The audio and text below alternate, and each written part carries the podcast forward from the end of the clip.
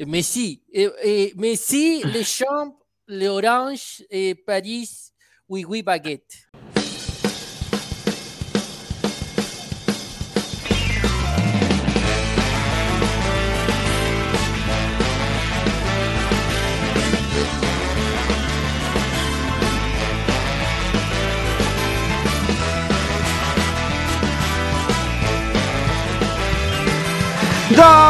Damas y caballeros, les damos la bienvenida a la segunda temporada del podcast más casero de la 2.0. Desde los estudios centrales de Toronto, Canadá y desde Montevideo, Uruguay, así comienza una nueva aventura de nuestra low que promete entretenimiento para toda la familia. Con ustedes, nuestros pilotos oficiales, Matías y Sebastián, junto a toda nuestra tripulación, los invitamos a abrochar sus cinturones porque ya despega, sí, ya despega Sin Cassette Podcast, segunda temporada.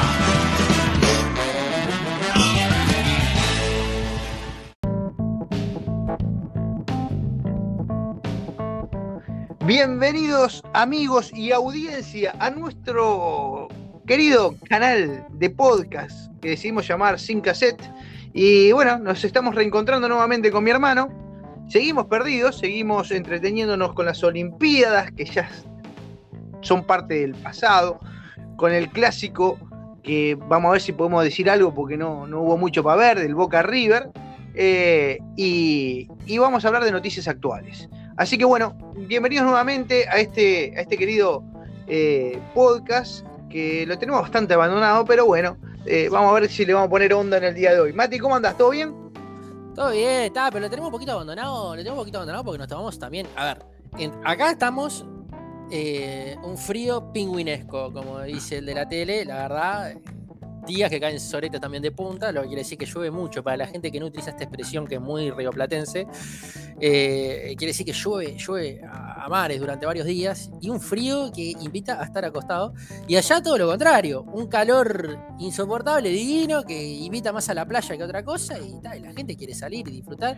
Y estamos entrando en yo ahora ya lo que vendría a ser el tema de vacaciones eh, estudiantiles ya terminaron, pero estamos en lo que es todavía el receso, cuando todavía estamos en periodo de inscripciones para comenzar eh, el segundo semestre de cursos. Y allá me imagino que están las vacaciones de los niños, ¿estamos de acuerdo? Las vacaciones escolares. Eh, estás, estás en lo correcto. recién en septiembre se reanudan las clases acá por el norte, por Canadá. mi hijo mayor va a empezar el secundario, a diferencia de Uruguay. Sí, aplausos. Uno. A diferencia de, Uruguay y de Argentina, que en Argentina es hasta séptimo grado de escuela, en Uruguay es hasta sexto, acá es hasta octavo. Y es bastante interesante que sea octavo. A mí me parece incluso. Octavo. Sí, octavo de escuela. Y me parece bueno. pero pará, arrancan a los seis, como acá. Viste acá la escuela. Bueno, acá la escuela en realidad arrancas como el preescolar y, el pre-preescolar, que arranca como a los cuatro, ponele. Bueno, pero eso es como una jardinera, eso. La escuela arranca a las 6. La escuela arranca a los 6. Primer, primer grado es a los 6. En todos lados del mundo. Bien. también. Entonces, eh, lo interesante de esto, lo interesante, déjame, déjame redondear, déjame redondear. No me interrumpa, loco. Ya empezamos con los viejos malos. Termina renejo, boludo. ¿Cuántos años tiene cuando termina? Tiene como ya es, tiene 21. ¿Cuántos años tiene? No, me parece gracioso y te voy a mostrar el punto que me parece que está bueno que te lo porque El, Botija termina eh, con 14 años y cuando eh, arranca en septiembre ya eh, está próximo a cumplir los 15. ¿Qué significa eso? Que, que, ya se encuentran con la adolescencia, ya pasaron por esta etapa de, ¿viste? de que cambian las hormonas, el, desarrollarse tanto en ellas como en ellos, eh, ya te encontrás con gente en el secundario, en el liceo o en el high school, eh, y donde la brecha de entre daba de 15 a 18. O sea, eh, está mucho más, ¿cómo te podría decir? Como que somos todos medio grandes, ¿entendés? Y que y la etapa que previa a ser adolescente que más o menos termina en eso, a los 14, a 14 años, 13, 14 años, está bien que esté en la escuela. Entonces, como que no mezclas gente demasiado grande, porque a mí me pasaba, cuando empezás primero liceo en, Uruguay, eh, tenés 12 años y tenés loco compañero de clase o, del liceo que tienen 18. Creo que la brecha es demasiado larga y, empezás a ver cosas, yo qué sé, no tiene nada de malo, pero te enfrentás con ciertas situaciones eh, de gente más grande cuando vos todavía sos un niño, para mí, para mi manera de ver, sos un niño, todavía no sos un adolescente que te acercases un poquito más a la gente de 16, 17, 18 años, estás más cerca en lo que pensás, en lo que escuchás, eh, en lo que ves. No sé, me parece a mí, a mí, a mí me parece la opción de acá. Te quiero, te quiero preguntar, porque está bueno hablar del tema, el tema educación y cómo es el sistema educativo allá. Eh, y, cómo, y cómo convive con otras cosas, con otras cosas de, la rutina diaria, de, la cultura popular, digamos, de, ahí. ¿Cómo es el tema? A ver, ¿cómo, acá te acordarás que vos terminás la escuela a los 12 tenés ese paso medio, medio que traumático de la escuela al liceo, que son dos sistemas completamente distintos. Pasás de tener una sola maestra todo el día durante seis años a tener 12, 13, 14, 15 profesores eh, con sistemas de horarios en módulos, con recreos de cinco minutos cada dos módulos, con un recreo largo. Eh, es un quilombo, es, es bastante complicado ese pasaje. Por lo menos, capaz que uno después de grande no lo recuerda como algo traumático, pero interpreta que para cuando lo estás viviendo sí es traumático, porque decís, te, sentís totalmente perdido. Y después, otra vez, cuando llegás a. pasás los 15, cuando llegás a. pasás tercero de liceo, o sea, pasás tres años más después de la escuela, entras en, el bachillerato, terminás lo que es la educación básica y tenés las diversificaciones, ¿no? Que humanístico, que científico, que biológico, que artístico, hay ahora. Eh, tenés las, diferentes UTUS también para, otras profesiones, que cumplís el bachillerato tecnológico. Eh, y así con, diferentes opciones. Uno tiene que elegir ahí qué carajo es lo que quiere estudiar o qué cree en ese momento cuando tenés 15 años, que estás en la edad de la pavada, realmente estás también en plena adolescencia. Eh, los, bailes de 15, las primeras novias, los primeros besos, etcétera, etcétera, etcétera, tener que decidir qué es lo que crees que te va a gustar estudiar en el futuro y cuál puede llegar a ser tu profesión.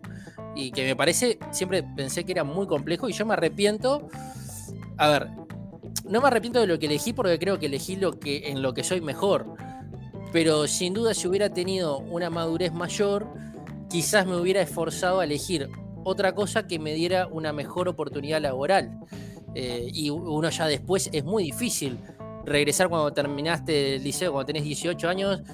Yo conozco solamente una, persona, de los decenas y decenas de compañeros que tuve, solamente una persona que terminó sexto de liceo y dijo, no, esto no es lo que quiero y volvió a cuarto para hacer otra orientación. Solamente una persona conozco de, esa índole. O sea, es realmente muy complejo. Aparte, son tres años de que no regresan, ¿no? ¿Cómo es allá? ¿Allá qué tenés? ¿Tenés la prepa?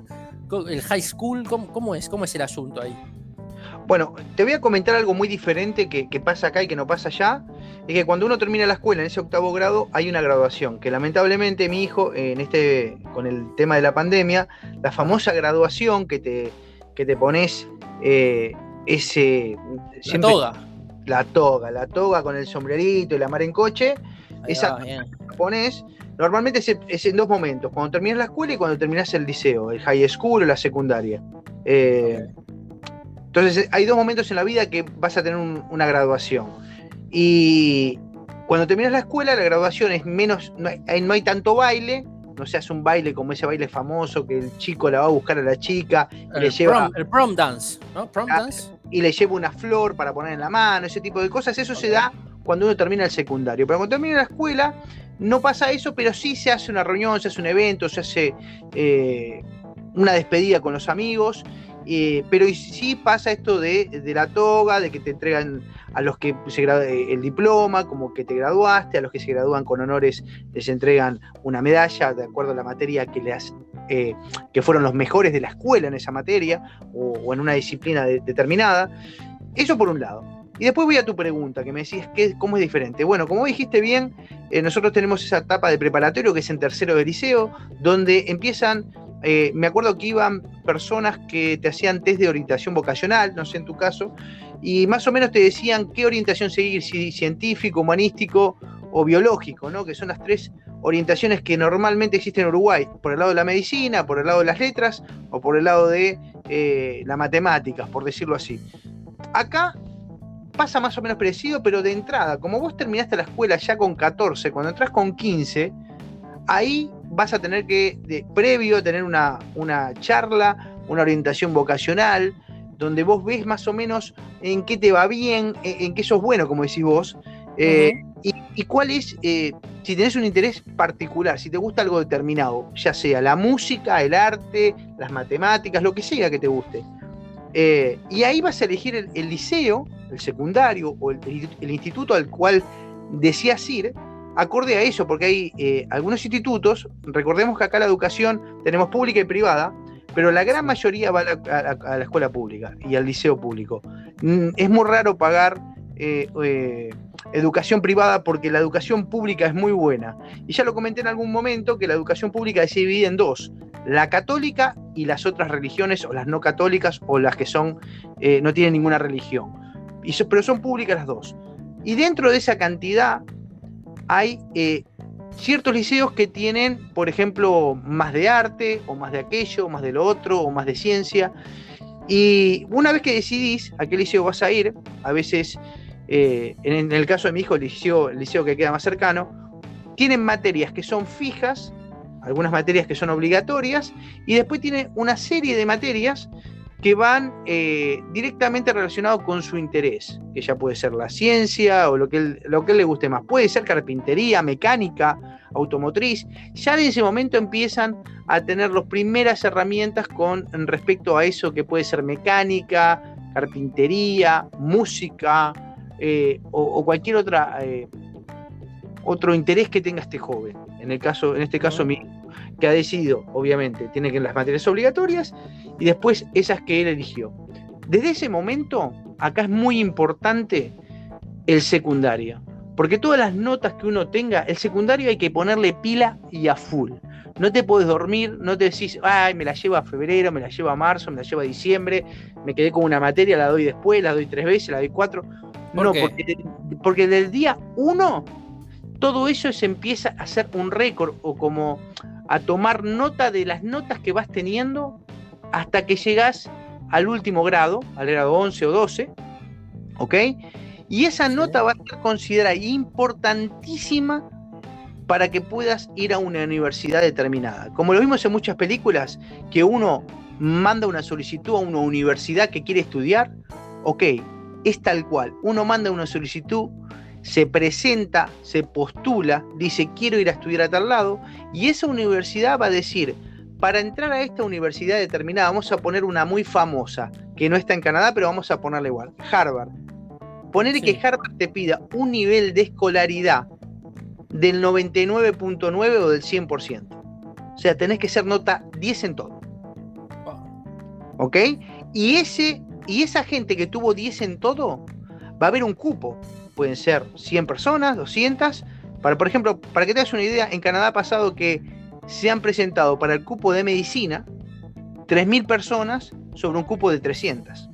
O sea, un 10% de esos que son 10-10 van a poder ir a esa universidad, la mejor, por, por poner un ejemplo, Harvard, van a poder ir a esa universidad, van a poder ir solo 300, aunque haya 3.000 que hayan sido 10. Lo que no quiere decir que los otros no puedan, eh, no van a, que no vayan a poder estudiar la carrera. No, van a tener que optar por la universidad B. Y así sucesivamente. La C, la D, la E. Van a poder estudiar la carrera, pero obviamente el nombre o el renombre que tenga esa universidad va a ser también determinado por el cupo. Ni que hablar que también cada carrera acá tiene un costo. Tiene un costo. Eh, y, y, es muy importante la nota que tengas, porque a veces con respecto a la nota que vos tengas te dan como créditos o pequeños descuentos en el pago de tu semestre.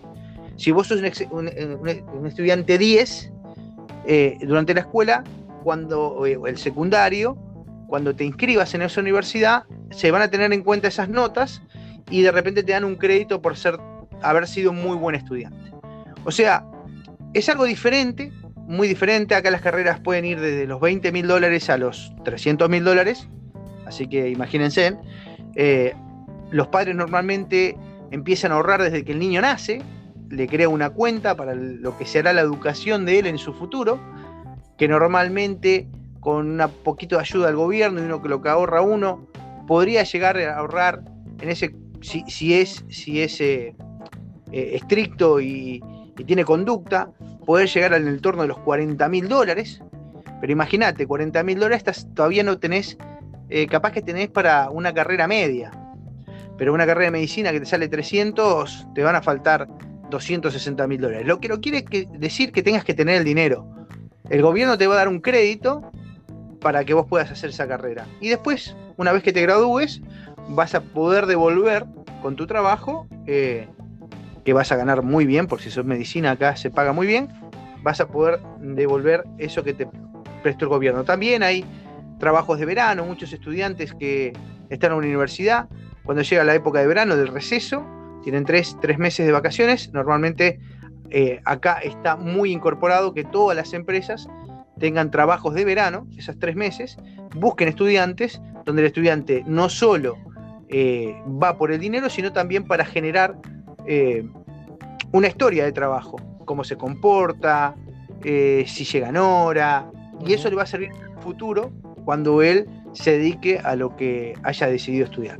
Así que es totalmente diferente el concepto que tenemos eh, en Latinoamérica o en Argentina, en Uruguay particularmente, que es lo que conocemos, a lo que pasa acá por el norte. El tema de, que las empresas le den trabajo a los jóvenes, que es muy interesante, y a veces eh, ese, ese, costo que hay que pagar y, la exigencia de ser un buen estudiante eh, hace que la competencia sea bastante, bastante dura si uno quiere estudiar una, una universidad de renombre, ¿no? Así que eso te puedo contar por ahí. Impecable, no, está bárbaro, está bueno para saber este, cómo son los sistemas en otro lado, especialmente para aquellos que de repente les interesa estudiar también allá y ver cómo puede ser, o, aquellas personas que de repente están eh, por emigrar y tienen hijos o, pretenden tener hijos próximamente. Me parece que está bueno, es un tema que nunca hablamos y que acá salió espontáneo, ¿eh? hablamos de esto, todo, todo, todo interesante, interesante. Eh, genial, bueno, felicitaciones para Teo, que es lo importante que pasó, pasó y está ya entrando en esta nueva etapa, en donde ahora sí, se le acabó la joda y tiene que meterse a estudiar como, como con mucha intensidad, entonces, por lo que decís, para en el futuro poder optar por, por la mejor opción que tenga disponible. Exacto, exacto. Igualmente creo, quiero comentarte que en el caso particular de mi hijo, creo que lo he escuchado mucho en la prensa, he escuchado muchas cosas. Eh, es, es, uno de, aquellos eh, jóvenes que realmente la, pandemia les afectó. Les afectó en su rendimiento porque es una persona que necesita del contacto con el profesor, de la diaria, de hacer preguntas y, estar en una clase frente a una computadora escuchando a alguien que habla continuamente y vos no, no poder intervenir ni demás, eh, no le ha sido demasiado bien. Era él era un, buen estudiante de calificaciones muy buenas y ha terminado la escuela con una calificación aceptable, no quiero decir baja, eh, ni, pero no fue excelente. Vamos a poner que él era un excelente y terminó con un muy bueno. Eh, cuando podía ver si esta la pandemia no hubiera sido así, eh, seguramente hubiera terminado excelente. Hay otros niños que no les ha afectado, pero hay muchísimos adolescentes y, niños que, estoy escuchando, eh, más que nada gente en Argentina, que, ven que los, los, alumnos vuelven a clase y hay niños que se olvidaron, yo qué sé, hasta de correr, hasta la forma de correr, la forma de jugar, y que, no lo puedes creer, pero, pero esta pandemia también ha hecho mecha y, uno piensa, y, acá se ha, se ha, puesto sobre la mesa en el gobierno, decir, si no tendrían que, que en, por un periodo bajar las exigencias, incluso para las aplicaciones a las universidades, bajar ese 100 a 90, porque, porque fue una situación bastante particular, que, que, no, a todos, no a todo el mundo le, le pegó de la misma manera.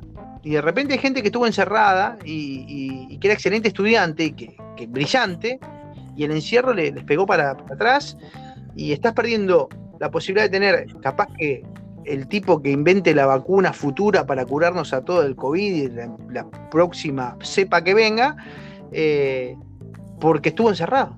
Así que lo están, sí, Sí, sí, yo creo que a mí yo, yo lo que saco de esto es que queda demostrado, por lo que vos decís, ¿no? Y por lo que se ha visto, acá pasa igual, eh, pero que queda demostrado que hay, así como hay personas que son más diurnas que nocturnas, y viceversa, así como hay personas que de repente le gusta más lo que tenga que ver con la adrenalina y gente que le gusta más las cosas tranquilas, eh, gente que le gusta la playa y gente que le gusta la montaña o el campo.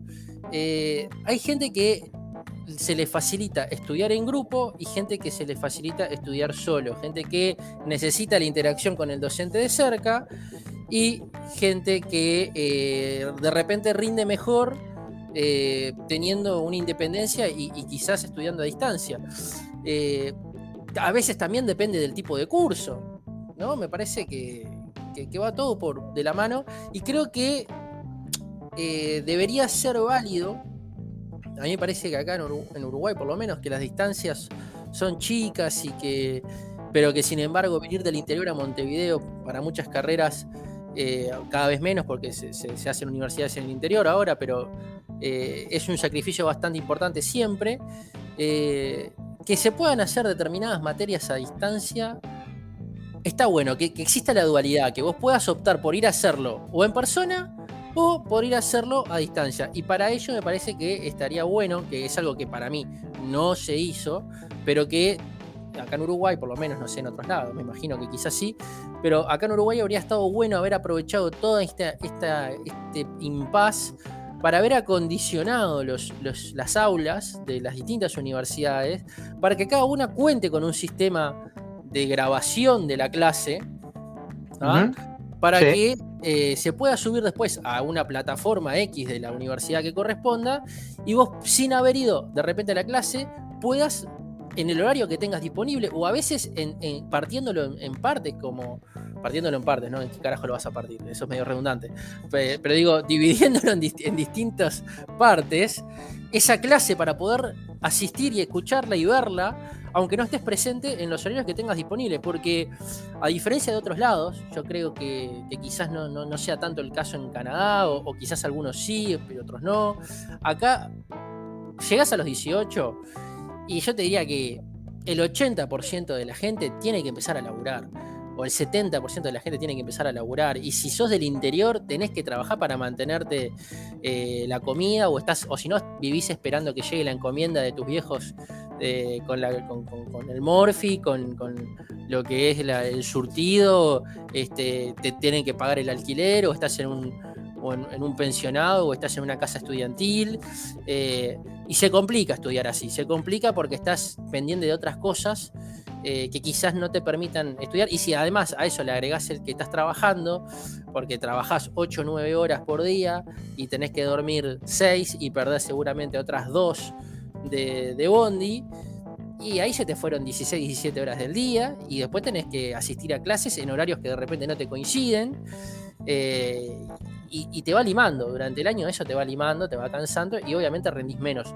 Yo en lo particular creo que tuve un avance bastante importante en la carrera, gracias a que podía administrar los tiempos porque miraba las clases grabadas, miraba las clases grabadas, de repente me aburría la de eso de que te aburrís, la detenés la clase, te vas, te despejás, mirás la tele, vas al baño, comés, qué sé yo, pim pum pam, volvés y seguís la clase y y se, hacía mucho más llevadero. Pero claro, eh, estamos hablando de la diferencia de un adolescente o de un joven que está entrando en la adolescencia y una persona ya adulta, como es mi caso, eh, en donde obviamente uno tiene a veces otras preocupaciones y otras prioridades. Entonces me parece que, debería poder instalarse la dualidad y que los eh, centros de, de estudio hubiesen aprovechado este tiempo para condicionar sus aulas para poder generar estos registros y que las clases quedasen registradas y grabadas y que uno pudiera acceder a ellas eh, en forma virtual. E incluso para la preparación de exámenes.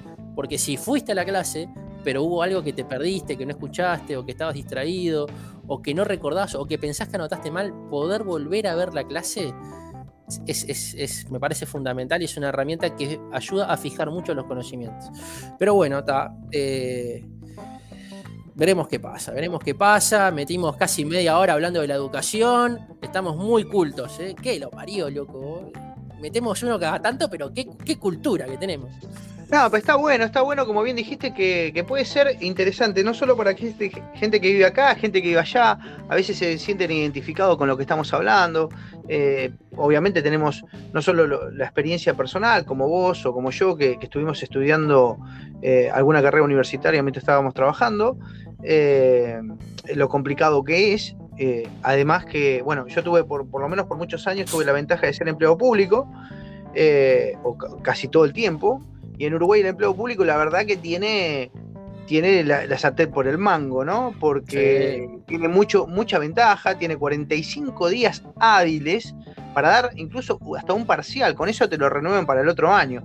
O sea, no tenés que dar un final de carrera ni nada por el estilo, son muchos días que uno tiene eh, para estudiar, después también te podés acomodar con tu jefe si tenés que algún acomodo, le servirá algo más tarde hay flexibilidad para el empleo público, pero para aquel que viene del interior o que labura en la privada, vamos a poner un ejemplo, laburás en el McDonald's, a veces se te vuelve cuesta arriba y más en los países como los nuestros, que no son de primer mundo, se vuelve un poco complicado. Acá como que si la familia eh, hizo bien los deberes y, de alguna manera fue llevando las cosas eh, como, como pretende una familia canadiense, porque yo soy inmigrante, pero, pero mis hijos nacieron acá, entonces como que yo arranqué a la par de cualquier canadiense, por más que arranqué 10 años después, porque llegué acá con 29 años y no con 20, pero también es una realidad que el canadiense promedio eh, empieza su vida más formal o laboral, por más que los jóvenes acá a los 16 años ya tienen sus experiencias laborales, empiezan a, hacer... Eh, eh, les exigen, les exigen parte de la carrera es ir, ir a trabajar a algún lado eh, que tenga que ver con lo que vos haces de alguna manera, lo que estás estudiando, y, vas haciendo tus armas y después empezás a laburar por las tuyas para ganar un billetito y poder ir pagando los trimestres y los semestres y lo que fuera. Y después tenés tu autito, porque ya tenés tu auto, y vas consiguiendo un laburito mejor y te vas acomodando, pero recién el joven acá como a los 23, 24, 25 años, como que empieza a tener alguna parejita, de repente se va a vivir con la novia, eh, entonces no vine tan, tan, tan alejado de esa gente que arranca a vivir la vida como adulto acá. Pues si yo vine con 29 y acá la gente arranca con los 25, cuatro años de diferencia no está tanto. Y yo ya tenía la experiencia de Uruguay que uno arranca, cuando arranca a remarla a los 18, arranca, arranca de punta, arranca de firme. No es que me voy a comprar un autito, estás llegando a tu casa, yo que sé, a pagar, a pagarle el almacén de todos los días, apagar la luz, apagar el cable, ayudar con alguna cuenta de la casa. Eh, arranca de otra manera diferente y, normalmente cuando empieza a laburar, empieza a laburar con gente que es mucho más grande que uno y, vas agarrando experiencia, experiencia de la buena que, me sirvió a mí para aplicarla acá. Y, y bueno, y crecí acá y hice los deberes como corresponde, por lo menos es lo que creo yo. Y hoy tengo la posición de decir que, bueno, yo en el futuro voy a poder ayudar a mi hijo para que de repente no tenga que estar eh, laburando y estudiando, o, si lo hace, eh, no con la presión de que, uy, si no, si no junto tanta guita o no haga tantas horas de laburo, eh, no me alcanza para pagar esto, porque sabe que va a tener el respaldo de los padres. mientras esté por acá, en, este, en esta tierra, y, y las cosas siguen como hasta ahora, seguramente los voy a poder ayudar a los dos. Pero, pero sí, es bueno hablar de estas cosas, que la gente se entere de cómo es la cosa por acá, de cómo es la cosa por allá. Alguno que también está en algún país de repente puede llegar a ser Venezuela, Cuba o demás, eh, que mucha gente está en Uruguay o que está pensando eh, decir, bueno, yo a Estados Unidos no quiero ir, quiero ir a Uruguay. Y bueno, más o menos que sepan cómo es la mano. Yo sé que en Uruguay también es bueno que sepan que la educación es, es pública, hasta la universitaria es pública. Sí, es pública eh, y gratuita, aunque tiene sus costos, obviamente, pero no hay matrícula, no hay costos mensuales. O sea, hay universidades privadas y escuelas y colegios Por supuesto. Pero eh, hay educación pública gratuita. La educación es pública, gratuita y obligatoria hasta eh, segundo ciclo, o sea, hasta bachillerato. Aunque obviamente tiene sus costos asociados, el costo de materiales que uno tiene que comprarle a los chicos o cuando uno está en la universidad, el, costo de los materiales de estudio, etcétera, etcétera, etcétera, que tienen su costo, que no es barato. Conseguir los libros, aunque sean las fotocopias, es caro. Pero no tenés que pagar una matrícula eh, que acá en las universidades privadas eh, puede llegar, dependiendo de la carrera, a ser hasta de miles de dólares. Pero como todo, ¿no? Tiene sus pros y sus contras, hay cosas que están buenas, hay cosas que están mal. Por ejemplo, tengo el caso de una de, Florencia, que ella eh, está estudiando odontología, ¿no? Ella es asistente dental, está estudiando odontología, y por ejemplo, aprobó toda una materia en la parte teórica, tenía nota de aprobación, pero como no pudo ir a los prácticos, justamente porque en el horario de los prácticos ella trabajaba, perdió toda la materia. Ni siquiera le mantuvieron eh, la nota durante un par de años para que luego pueda hacer el práctico en otro semestre. Como de repente sí sucede en otras carreras, en donde de repente, ok, salvaste el, año, pero eh, eh, no tuviste nota para exonerar y te fuiste a examen. Y bueno, capaz que no lo das en ese periodo, pero esa nota se te mantiene por dos, tres periodos más. Este, hay como mucha variedad según la carrera que uno haga. Este, pero sin duda son, son sistemas distintos. Acá también el progreso de la vida, digamos, en, lo que es la sociedad es distinta. Es, la, independencia es, mucho, es muy posterior en la, en la gran mayoría de los casos. Eh, cuesta mucho independizarse solo también, eso es muy complicado. Generalmente, o hay un gran porcentaje de la gente que de repente viene del interior a estudiar, muchos regresan al interior a, ejercer sus trabajos. Este, suelen ser profesiones o hay un alto grado de, gente del interior que se dedica a profesiones que tienen que ver con el, con el magisterio, con el profesorado, con veterinaria, con agronomía, para regresar a, sus, a sus, pueblos y a sus ciudades a, realizar esos trabajos. Este, aunque también hay en todas las carreras, ¿no? Pero eso es, bien tradicional acá. Eh, y bueno, es lo que hay, es lo que hay. Hablamos un poco de todo, contamos cómo son nuestras realidades, nuestras experiencias y, vamos más o menos por ese camino. Así que vamos a Buenísimo. Bueno, gente, yo creo que estuvimos hablando acá porque salió de golpe, porque no, armamos ningún tema. Eh, realmente como dijo Matías, salió de forma espontánea. Y vamos a hablar un poquito ahora, vamos a, cambiar completamente de ángulo y vamos, nos vamos a ir a hablar un poco de, lo que pasó, noticias viejas y noticias nuevas. Y de noticias viejas, si de noticias viejas hablamos, perdón, eh, vamos a hablar un poco de lo que se cerró este domingo pasado. Hoy es, hoy es que estamos a martes, hoy estamos a martes, el domingo pasado terminaron las Olimpiadas, que la verdad que es un evento que esperamos siempre, que nos llama poderosamente la atención, que vemos eh, situaciones maravillosas desde lo deportivo y también desde, lo, desde el fair play, que creo que hay una foto que, que para mí, como lo hablábamos la otra vez, la foto de Neymar, creo que la foto, no me acuerdo del qué país, pero con el italiano que le dicen, ¿querés saltar otra vez? Y podés ganar el, oro solo con el catarí, el catarí dice, no salto. Eh, impresionante. Eso va a quedar, el catarí, un genio que va a quedar en la historia de las Olimpiadas por siempre y que los italianos lo van a adorar. Yo creo que Catarí si pide ahora la ciudadanía italiana se la dan. Eh, porque, porque lo que hizo el catarí, eh, la verdad que recorrió, recorrió el planeta, porque las Olimpiadas son, son impresionantes y, esa imagen fue, fue increíble, la verdad, impresionante. Y vamos a hablar un poco de eso, Mati. Contame vos tu experiencia en estos Juegos Olímpicos tan atípicos que son del año pasado y que se hicieron en el 2021. Bueno, mira, yo te voy a contar primero, eh, vamos a arrancar por el principio eh, y quizás también por el final. Voy a hablar un poquito de entrada por las dos ceremonias, la de apertura y la de clausura. Muy bien. La de apertura, un embole.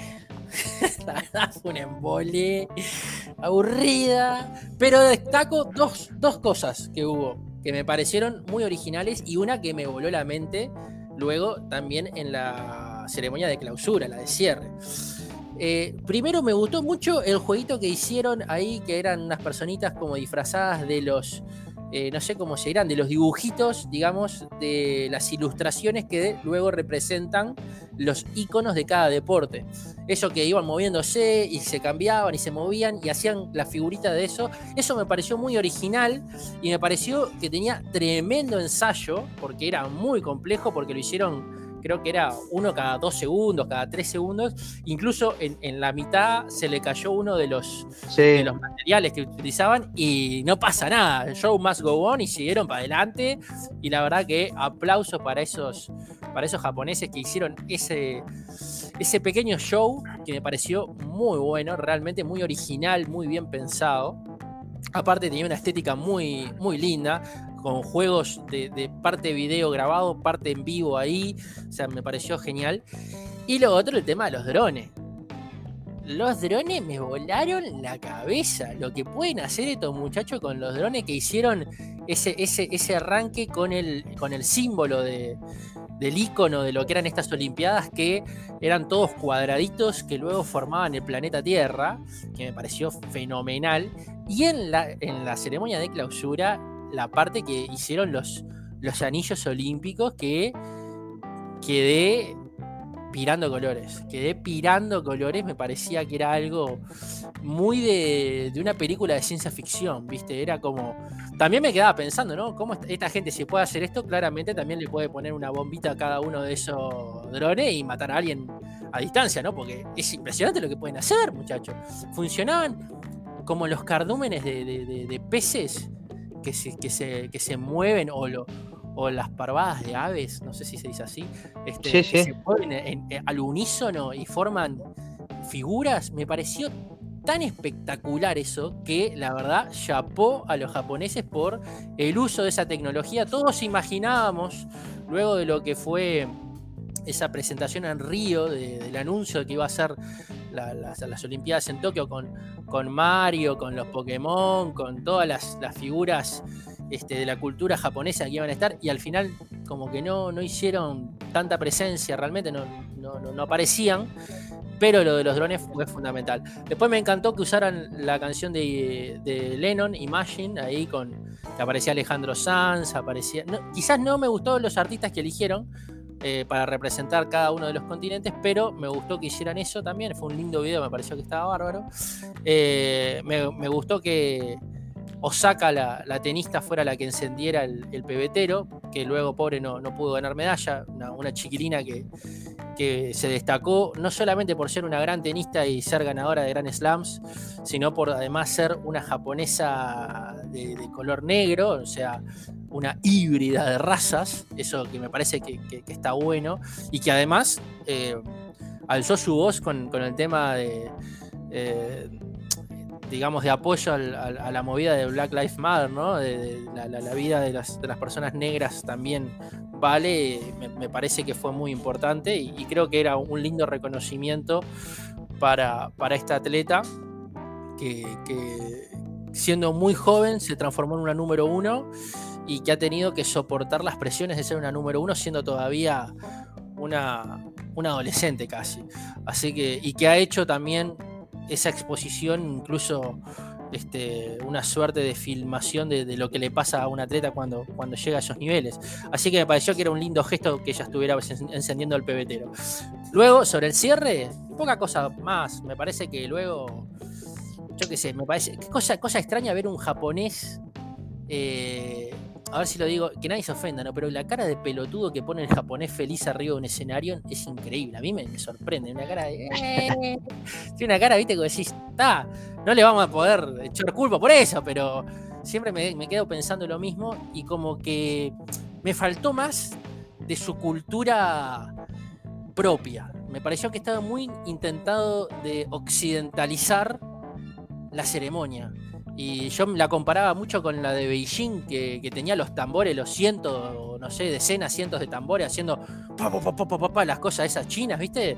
Y tenía mucho de ese de eso nativo que acá no lo vi tanto y yo lo esperaba, esperaba más de la cultura japonesa de lo que, de lo que recibimos. Pero eso para arrancar. Bueno, yo, bueno, arrancaste largo, pero bueno, yo no voy a, no voy a repetir lo mismo, creo que sentí lo mismo. Eh, las ceremonias no me llenaron demasiado. Creo que fue el hecho de tener un perfil bastante bajo. Eh, la Olimpiada se vivió con un foco tremendo de COVID en el lugar, con tres mil y pico de casos por día. Era impresionante, había incluso deportistas que no pudieron participar, que tuvieron que volver a sus países de origen o hacer cuarentena y se quedaron sin las Olimpiadas. Y creo que todo eso afectó a todo lo planificado anteriormente. Y decidieron hacer algo lo más escueto y sencillo, pero que, que quedara bien. Me gustó más el final que el comienzo también comparto el tema de los drones, que también a mí me impactó muchísimo. Y siempre pienso, digo, no es que cada. Eh, yo me digo, ¿habrá cada uno de los locos manejando? No, es imposible, se chocarían entre sí. Entonces, claro. Eh, debe ser todo computarizado, donde una computadora sola maneja todos los drones y sabe exactamente a, qué cuadrícula ir y en qué segundo ir para que eso funcione. La verdad que es alucinante. Eh, el tema de John Lennon para mí también estuvo muy bien elegido. A mí es un tema que me fascina, que me encanta. Y, nada, no más que decir. No quiero repetir lo mismo que mi hermano, no más que decir. Eh, vamos directo a los deportes. Vamos directo a los deportes. Ahí va, vamos, a las curiosidades. Vamos a, las curiosidades, pero, yo quiero decir algo. Yo voy, a hablar primero, de, del orgullo que, por lo menos a mí, eh, las tres tengo que sacar una conclusión. Los argentinos, no tanto los uruguayos, pero capaz que los uruguayos también, pero los argentinos somos muy buenos en juego de equipo. Somos muy buenos en el juego de equipo. Porque individualmente, a no ser en el tenis, a veces nos cuesta un poco más. La, eh, muchacha, esta que es eh, doctora, la, Peque, que, no pudo. Paleto. La Peque Paleto, que no pudo llegar a judo y, se despidió del judo diciendo que se iba a dedicar a la medicina. Ahora que lo, estaba haciendo porque antes de ir a las Olimpiadas estaba combatiendo el COVID en Argentina, una, eh, las dificultades que tuvieron los deportistas, no sé si en Uruguay tanto, pero a nivel de Argentina, de para entrenarse, no podían entrenarse, gente, bueno, la, propia Paleto se entrenaba levantando muebles en la casa, eh, eh, ejercicio dentro de la casa, y, y, esa gente, bueno, no llegó, pero la verdad un orgullo tremendo del esfuerzo que hicieron en plena pandemia, estando encerrado en Argentina y, salir a competir y a, defender el pabellón nacional. Y después a nivel de equipo, situaciones que me emocionaron tremendamente. El voleibol, el voleibol fue tremendo cuando se le ganó Italia, fue tremendo. Eh, ver a, Hugo Conte y a su hijo eh, festejando esa medalla eh, de bronce que fue espectacular, fue, parecía, como siempre decimos, me hacía acordar a Milton Winnan cuando cuando ganó su, medalla de Uruguay en ciclismo, que era de oro, ¿viste? Era de oro, la, impresionante. Y a Brasil. Eh, ¿Cómo? Y a Brasil. ¿Y a Brasil que Winton Winan a Brasil? Ah, no, te queda la, Argentina, a Brasil, que fue potencia Brasil. Sí, sí, a Brasil, se le ganó bien. Eh, y después, las Leonas, que siempre están, siempre están impresionantes las Leonas. Perdieron, perdieron la final con Holanda, pero bueno, son las campeonas de Europa, las campeonas del mundo, son unas bestias las holandesas. Eh, Argentina la había ganado, un amistoso en Argentina, hacía no mucho tiempo, pero también las mismas chicas que no pudieron entrenar y que con mucho corazón llegaron a la final. Eh, el básquetbol que bueno, se nos fue, se nos fue un grande, eh, pero que luchó hasta el final y, y que con sus 40 años seguía, dando eh, destellos de, lo profesional que es, de, lo que es el deporte, y estoy hablando de Escola, que, incluso eh, el equipo australiano lo aplaudía, y Escola, dentro de esa humildad que tiene, como que no quería, y al final se tuvo que levantar y saludar. Eh, y después los muchachos del rugby, los muchachos del Seven, que perdieron contra la medalla de oro, eh, contra Fiji, que, creo que le ganó a, New Zealand, eh, la final. Eh, pero impresionante, nosotros le ganamos a los ingleses y. Pero le ganaron a los ingleses, o sea, impresionante. perdió ahí, o sea, unos, unos Pumas, realmente unos Pumas. Sí, sí, impresionante. Impresionante. Y después, como te vuelvo a repetir, ese momento de que vos me dijiste el nombre, ahora, ahora otra vez me olvido, del negro que dijo no salto y le dio la medalla de. Dios, al, italiano. Y, bueno, después contame vos, a ver, yo ya dije una cosa, a ver, contame vos. Sí, bueno, eh, eh, hablando de deportistas argentinos, eh, Chiaraviglio fue uno de los que le pasó esto del coronavirus y no pudo, no pudo competir, por ejemplo, que era un, atleta argentino que, estuvo ahí, que hizo un gran esfuerzo. Después, eh, la chiquilina, para mí, Pinatielo, la, nadadora que es de San Isidro, una divina, una chiquilina que tiene, tendrá veintipoquitos años, que tuvo que entrenarse, entrenaba en una piscina de una casa. O sea, no entrenaba una piscina olímpica, entrenaba una piscina una casa y, era una y es una nadadora que nada 1500 y 800 metros. O sea, el nivel de, disparidad que tuvo con, sus competencias, con las competidoras, ¿no? Este, por lo que tuvo que, hacer. Eh, me acuerdo también de, ahora no me sale el nombre, del que salta en largo uruguayo, este, que quedó eliminado de llegar a la final por un centímetro por un centímetro, un centímetro, o sea, quedó en el puesto 13, súper meritorio, ¿no? Puesto 13 del mundo, pero por un centímetro. Emiliano Laje, creo que es, este, tuvo ahí. Eh, para el remo, el, remo uruguayo. El, remo uruguayo, el orgullo del remo uruguayo de haber conseguido diploma olímpico. Eh, eh, peleando contra las potencias del mundo, los gurises que entrenan acá en el río, unos fenómenos, unos fenómenos, unos héroes. Eh, una Débora Rodríguez, recontra emocionada por haber llegado a semifinales, para, por encontrarse entre las mejores corredoras del mundo en los 800 metros y ella establecerse como la mejor corredora 800 metros latinoamericana. O sea, una crack también, y la diferencia que hace entrenarse afuera, ¿no? Ella se estuvo entrenando mucho tiempo en Estados Unidos y el último tiempo tuvo que regresar a Uruguay, pero cómo, cómo creció en ese tiempo no, no, tiene nombre. Este, y luego me parece que hubo un montón de momentos, vos hablabas del catarí, este, con el italiano, que eso fue, sí, recorrió el mundo, fue impresionante.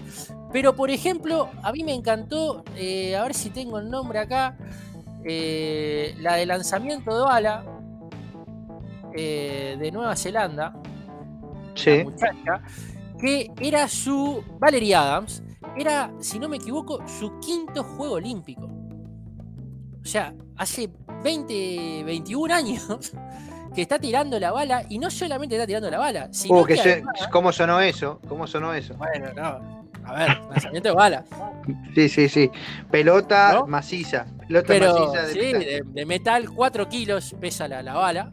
Este, y no solo eso, sino que además gana medallas. En todos los Juegos Olímpicos gana medallas. 20 años en la elite mundial y sigue siendo. Sacó bronce. O sea, me emocionó ver a esa muchacha que ganó una china que parecía un. La verdad, a mí hay que hacerle ahí un estudio porque era un tipo. Yo lo miraba y no, no Bueno, pero, pero viste que.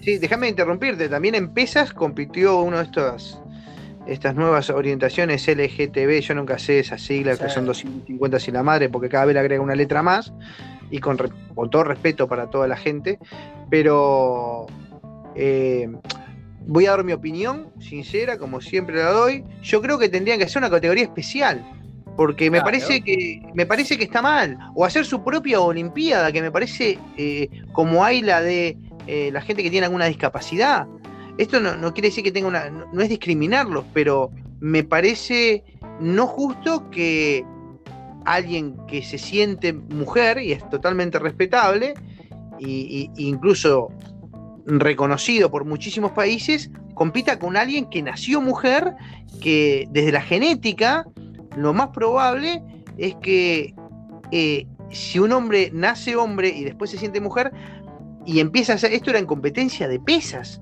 eh, eh, estaba compitiendo contra las mujeres. y me pareció que no era justo, no era justo para esas mujeres que entrenaron para llegar ahí. Quizás no gane, pero no me parece justo. Tendría que haber o una categoría especial dentro de la propia Olimpiada, o de lo contrario, su propia Olimpiada. Esa es mi opinión. respeto a todos los demás, pero no me pareció justo ver ese tipo de cosas, como decías ahora, estabas mencionando que la China habría que hacer alguna algún ah, estudio. yo, yo, dudaba. Este, bueno, después hubo, ojo, muchos momentos. Perdón, perdón, para que te diga.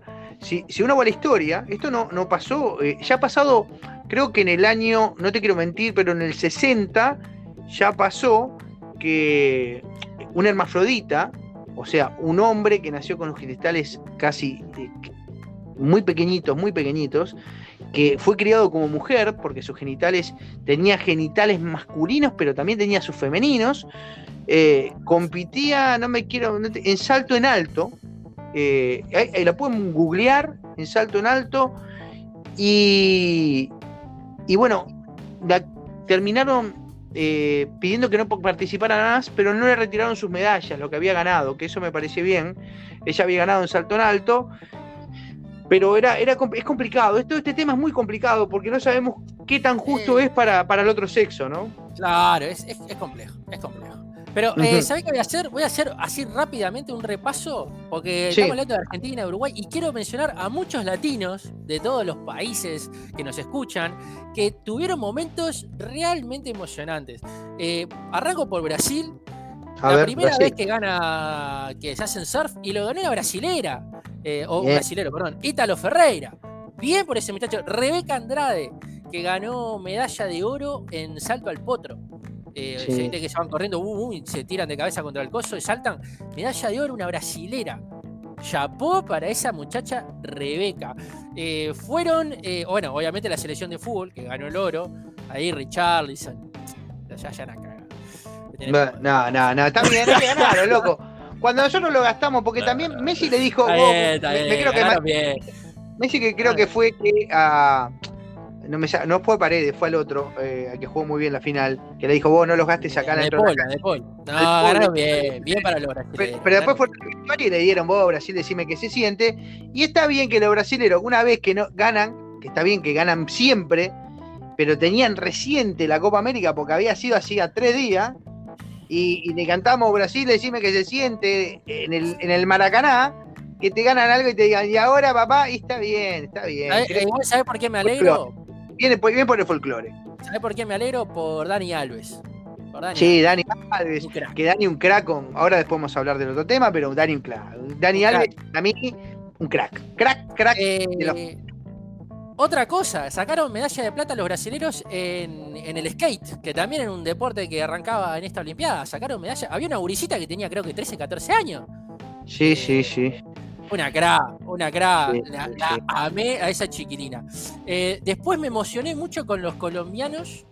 Este, con Javier Mosquera que sacó el oro, eh, sacó plata, perdón, en levantamiento de pesas. Este, también le fue muy bien en la bicicleta, en el BMX. Los cubanos la rompen en todo lo que sea darse a piña con alguien, la rompieron, ganaron en boxeo en casi todos los pesos. Te estoy esperando por uno. Te estoy esperando por uno que para mí me emocionó más que todos. A ver, a ver, seguí. Pará, eh, que estoy recorriendo por acá. Ecuador, Ecuador, Ecuador. La, la la Uriza que levantaba peso. No, no, Ecuador ciclismo. Ah, no, el ciclismo, ciclismo de ruta. El eh, ecuatoriano escapó y aguantó y aguantó. Y si, y si van a TikTok y pueden encontrar al ecuatoriano y al, a los padres, a la familia que lo estaba viendo por la tele, Impresionante la emoción y cómo le gritaban al hijo eh, que ganó el oro el ecuatoriano. Impresionante. Miren ese video en TikTok, búsquenlo, que, te vas a emocionar. Después, los mexicanos siguen siendo fenomenales en, los saltos eso de, la plataforma ahí que van a la piscina. Sacaron bronce, pero la rompieron las, las, chiquilinas, unas crack. Sacaron también medalla en tiro con arco y quedaron terceros en el fútbol, así que merecido. Estuvieron ahí, ahí de acariciar este, la final. Puerto Rico también sacó en atletismo, bien por los puertorriqueños. República Dominicana, bueno, sacó también muchas en atletismos ahí. Eh, es, importante todo lo que tiene que ver con la carrera. Me emocionó mucho la que hizo alterofilia. Yo miré mucho levantamiento de pesas, especialmente del femenino porque me sorprende que una gurisa que pesa 67 kilos pueda levantar el doble de su peso. Me parece algo impresionante. La venezolana, Yulimar Roja, que no sé, saltó como tres cuadras. La que salta largo. ¿Es lo que saltó? 15 metros, muchachos. Casi 16 metros, 15 metros 67. Rompió el récord. Rompió el récord, rompió el metro, rompió todo. Yo no sé cómo hace pasar tanto esa gurisa. 15 metros, boludo. Es como es más que de, una vereda a la otra. Eh, una bestia, una bestia, la Yulimar Roja, que creo que fue también un poco el, emblema de, los grandes latinos porque impuso un nuevo récord mundial y olímpico con, ese salto. Este, y con eso más o menos repasamos un poco el tema de los latinoamericanos, este, que, creo que son un orgullo. A mí realmente me enorgullece cuando... Y, y terminás alentando por un latino. Terminás alentando por un latino. Vos lo ves ahí, está compitiendo, y vos querés que gane, no te importa si es de Colombia, de Ecuador, de Panamá, vos querés que gane ese. ¿Viste? Eh, ¿Contra quién va? Contra cualquiera, que gane ese. Eso me, encantó. Sí, sí, sí. Muy lindo. Bueno, yo, te, yo quiero, quiero, quiero agregar algo que, bueno, lo quiero decir porque, como saben, este podcast también se, emite desde aquí, desde Canadá. Y, bueno, tuvimos. Hay dos medallas que me gustaron mucho. Primero, la, del, la de nuestro velocista, ¿eh? que Ahora no me sale el nombre, ¿para qué ya te lo digo? Porque la verdad que no puede ser que no me acuerde. Se llama André de Grace, de Canadá, que ganó el atletismo los 200 metros. Hay una imagen muy famosa que él corriendo con Bolt, una carrera de 10 100 metros, con Usain, que era una bestia, que Usain en plena carrera lo mira y se empieza a reír y él lo mira a su ídolo y se ríen. En una carrera que gana Usain Bolt, bueno, ese que se reía al lado más chiquitito es un canadiense que, bueno, se sacó una espina y se pudo ganar eh, la medalla de oro. Y después voy a hacer una mención especial a, las chicas del fútbol, a las chicas del fútbol que, le ganaron a, los gringos, que si no me equivoco, a los gringos, a, las americanas, en la final. Las americanas eran, no, para, no estoy seguro si eran las americanas que le ganaban en la final. Creo que las americanas les eliminaron en semifinal. La final del fútbol no me acuerdo con quién fue, pero fueron con las suizas, con las suecas. Con las suecas fueron a penales. Con las suecas fueron a penales y, fue, una, definición eh, por penales que, esas que te infartás. Arrancaron las suecas tirando y, erraron y que erraron las suecas, pegó en el palo, después tiraron la canadiense, metieron un gol, después erraron las canadienses, era, era, era, era tremendo cuando decía, bueno, lo gana, lo gana, lo gana, no, lo erra, pum. Y finalmente, eh, el último tiro, la, la goalkeeper, la, arquera sueca, logra llegar al balón, pero no lo logra desviar completamente. Entra ese balón en la red y le da la medalla de oro tan buscada por el equipo femenino de Canadá que, que merecido lo tiene. Es un deporte que acá el fútbol es femenino. El fútbol es femenino y son realmente muy, pero muy buenas las canadienses en fútbol y una medalla que realmente me gustó que la ganara Canadá. Por eso quería terminar con agregando al equipo canadiense. Que Canadá metió, metió unos cuantos oros, metió 6-7 oros. Eh, impresionante el equipo, para mí, el que más me gustó de las canadienses, el equipo de natación, junto con las australianas, que están despegadísimas, las australianas están en otro nivel, pero que tuvieron muy bien. Y me gustó mucho también eh, en gimnasia me gustaron, me gustaron, hacían cosas lindas. Eh, pero si vamos a hablar brevemente de momentos épicos, así como el del catarí con el italiano, me parece que un momento épico fue la carrera de los 100 metros con todo ese show previo que se hacía con las luces sobre la pista que me pareció demencial, me encantó esa presentación de, de esas carreras, en donde, bueno, en las mujeres, las jamaiquinas están despegadas, olvídate, vuelan, no, corren, vuelan, pero que ante la ausencia de Usain Bolt, en los 100 metros lo ganó un italiano. Sí, sí, no, sí, el 4%. El 4%. No, el de los 100, los 100 metros. Los 100 metros, los 100 metros, sí, sí. Ganó el 4% y ganó los 100 metros solo. Sí, sí, impresionante. La verdad que sí, sí, increíble. Y aparte la del 4% creo que le gana por una nariz. Sí, no, sí, sí, escupió, escupió para Impresionante el Tano, impresionante los Tanos, que la verdad que un año espectacular con esto de haber ganado la Euro en el fútbol y, tenía una Olimpiada así, que, ganar en un deporte que, viste, que normalmente eh, los jamaiquinos son, son los, americanos. Eh, nunca Italia se iba a meter ahí y, y viene Italia. ¿eh? Bien Italia. El tema de la, de la Simone Biles, con el temita de la salud mental, me parece que estuvo, A ver, yo lo pensé de dos lados. por un lado digo, soy la compañera de Simone Biles. Hace cinco años que me estoy rompiendo el traste porque quiero sacar medalla de oro por equipos, porque no sé cuánto voy a competir y me fallás ahora. por un lado te quiero matar a tortazo y sacarte los problemas psicológicos a piñazo. Por otro lado digo, no, estas deben entrenar juntas durante muchísimo tiempo, son amigas, son compañeras y la deben estar pasando mal porque ella la pasa mal y todos la van a apoyar, ¿no? Este, ahí yo no sé qué primarán algunas, si, el egoísmo de querer ganar o eh, el compañerismo de ayudar a, su par, que es, que es su ejemplo, su motivación, porque es la mejor del mundo, realmente. Este, y por otro lado también la valentía de la mina de decir eh, contra todo, ¿no? Contra, contra el equipo, contra los profesores, contra su país, contra todo. Decir, eh, hasta acá llegué y no me o, juego, me pego un corchazo, o me, cuido la salud mental y, parar todo, ¿no? Y hay que ser muy valiente para hacer eso. Así que, la verdad, una fenómena Simón Biles, ¿eh? la verdad que una crack, una crack. Sí, sí, sí, sí.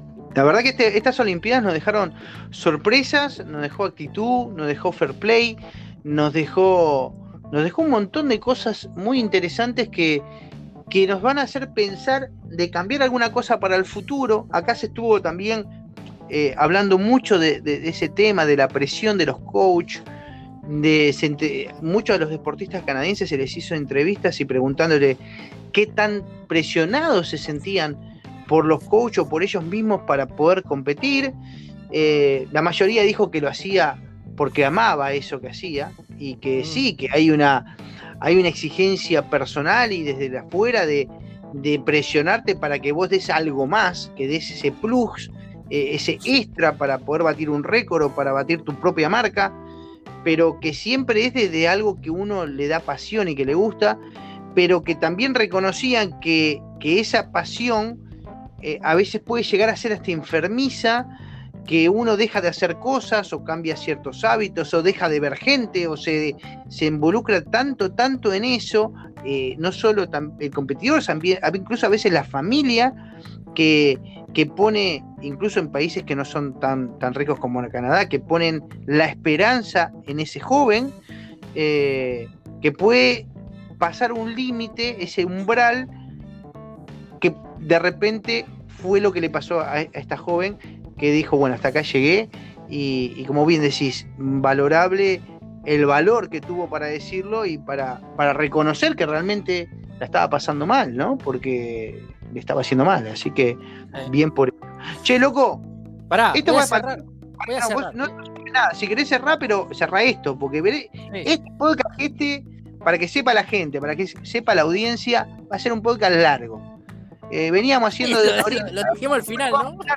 Vamos a hablar de todo hasta que, hasta que se corte la luz. Cuando quieran, apaguen la luz o, pongan pausa acá. Ya saben que si van en el auto se les va a prender al día siguiente.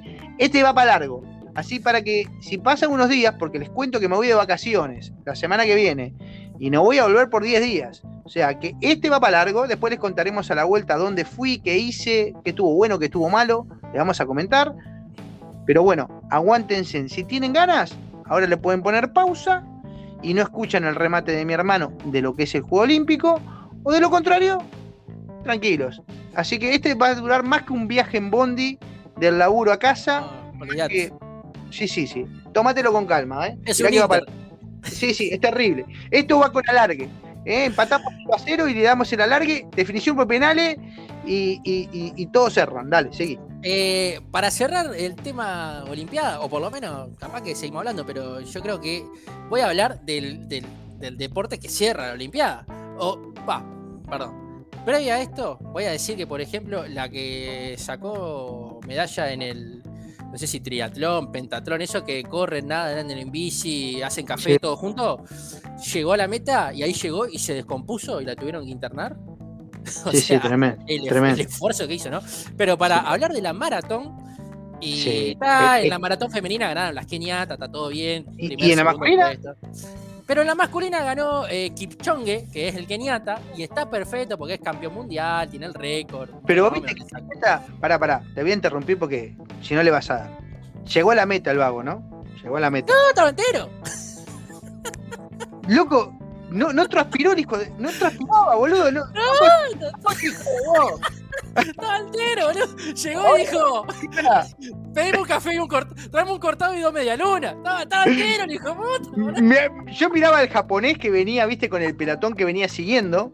Y el japonés venía ahí, viste, como diciendo: Tengo que llegar, creo que llegó sexto el japonés. Sí. Y el japonés venía muerto, acalambrado, no podía más, viste, como diciendo: Si no llego, me, me, matan. ¿Viste cuando se agarraba, se agarraba el, vaso, viste, acá al costado? Sí, estaba muerto, No le podía respirar. Tremendo, tremendo. Y este, y este eh, eh, pero aparte llegó, dijo, ¿para qué, me, ¿para qué me voy a matar a batir mi propio récord? Lo dejo así y voy más tranqui. Y le sacó como tres minutos a lo demás, una fiera, ¿no? Pero, pero más allá de eso, no, el Kipchoge está despegado, olvídate, Kipchoge. Sí, tremendo. No, no, llegó, pero aparte llegó y se puso a sacar fotos como ni agitado estaba el, negro ¿eh? Qué cravo. No, otra, otra, escena que me mató, que fue previo, previo a la maratón, lo, por lo menos acá lo que se vio fue una, una carrera de ciclismo eh, dentro de, un velódromo cerrado, y se ah, dieron un... No sé si la viste, que se cayeron ah, todos. Lo que, se, cayeron. creo que eran las mujeres, creo que eran mujeres. Se hicieron, pero, pero pedazo, vos me acuerdo que entraba la gente, viste, los arrastraban para afuera porque la carrera seguía. Y van al palo, viste, como a 60 kilómetros por hora, y por lo menos deben ir a esa, velocidad. 80 y pico alcanzan. Bueno, si van a 80, imagínate, si son, ¿cuánto tendrá la pista? ¿400 metros? Esa vuelta la dan en dos segundos. Pero no, fue tremendo. Esa piña que se dieron esas chicas fue, pero mortal. Me, hiciste, vamos a abrir un paréntesis antes de volver a la maratón, porque me hiciste, ¿qué cosas, eh, deportes raros? El badminton, deporte raro. Deporte raro, eso le pegan al gallito y, le pegan como, sale como un tejo así, ¡pium! Y en la mitad se frena. Y, va, y cae despacito el hijo de su madre. el que cambió la raqueta. El que cambió la raqueta en el partido, ¿lo viste esa? Cambió ¿Lo viste? Cosas insólitas pasaron. Eh, después, eh, el karate. Si será lento, si será lento el badminton, que el loco tiraron el pelotazo, el, el compañero la devolvió y el loco tuvo tiempo de cambiar raqueta impresionante. Será neta, increíble, Rarísimo. Pará, en el karate, este hay que preguntárselo a Teo un día. En el karate hubo uno que venía perdiendo y le encajó una patada al pecho que lo noqueó al otro. No se pudo parar malo. Le poner una almohada porque no se levanta. O sea, lo noqueó y perdió. Porque le dijeron que era exceso de fuerza. sí, sí, zarpó. Que zarpaste, que zarpaste. Estás muy zarpado. Yo no, te Le hizo un Kame Kameha, ¿eh? ¿Viste? Sí, sí. Ah, no, no, es mucho. Chupar, chupar no vale. Sí, pará. Ahora después, me recordé este momento. Bueno, estás cerrando tu parte de Olimpiada, porque yo para mí no tenemos más que ella. Ceremonia pará, de, pará, A ver qué más. a ver, tengo más. Esa, y después tengo una igual en el boxeo, que yo no me acuerdo si fue un cubano o, quién que, peleó con un japonés o chino, no me acuerdo, era un asiático. Vos lo dejó mormoso en el último round. Que el, que, el, otro tuvo, lo sacaron, no pudo ir a, viste, cuando le levantan la mano para quien ganó, no lo pudo ir a hacer, lo sacaron en silla de rueda. ¿Y podrás creer que le dieron la pelea al que salió en silla de rueda? ah, yo no, yo no, entiendo de boxeo, pero me parece que si el otro no se puede parar, perdió. Yo no sé. Pero más allá de esto, volviendo a la maratón, a ver. que ganó Kipchoge, lo que me pareció hermoso, y con eso quiero terminar, que me pareció hermoso, fue la batalla por la, medalla de plata y de bronce. Porque, ¿qué pasaba? Ah, Kipchoge ganó y venía otro keniata atrás. y venía un keniata, un holandés y un belga. Venían ahí. Y faltando, no sé, creo que deben haber sido 100 metros, 150 metros que venían ahí en el pelotoncito, esos tres descolgados y más atrás el japonés. El holandés empezó a mandarse un pique como diciendo, lo voy a alcanzar a este Kenyatta, no me va a ganar. Y no solamente que iba haciendo eso, sino que se ve que entrena con el belga, porque obviamente países muy cercanos. Exacto. Le fue haciendo seña como diciendo, dale, dale, mete que le ganamos mete, mete, y lo alentó. ¿Y cómo será un tema psicológico el tema de correr?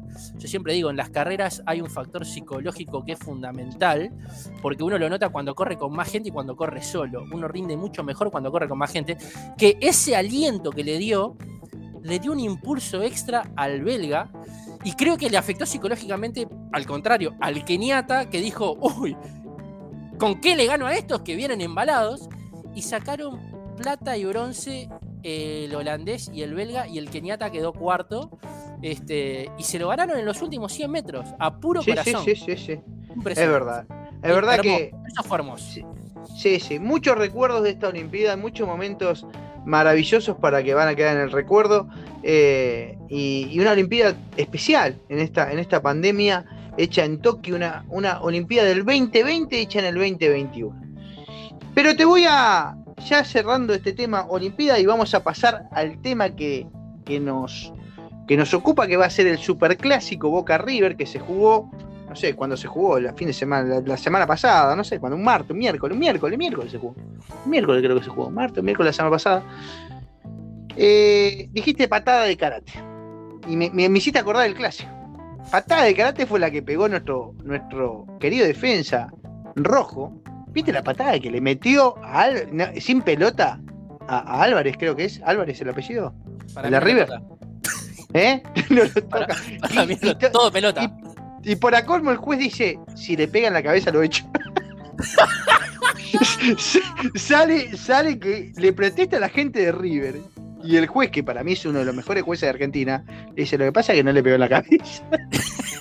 no, fue exceso de fuerza, estuvo justa. Ahí la espalda, Pero para mí fue todo pelota, ¿eh? Para mí fue todo pelota. Tremendo, tremendo. Pero bueno, él creo que es el resumen del clásico, porque no podemos hablar mm, nada de clásico, más que decir que Boca llevaba 300 minutos sin hacer goles, llegó a su récord máximo que fueron 500 minutos sin hacer goles y creo que de esos 500 minutos habrá pateado una vez solo al arco, porque, y la mayoría la, patea el gordo Cardona, porque Boca no pateó el arco.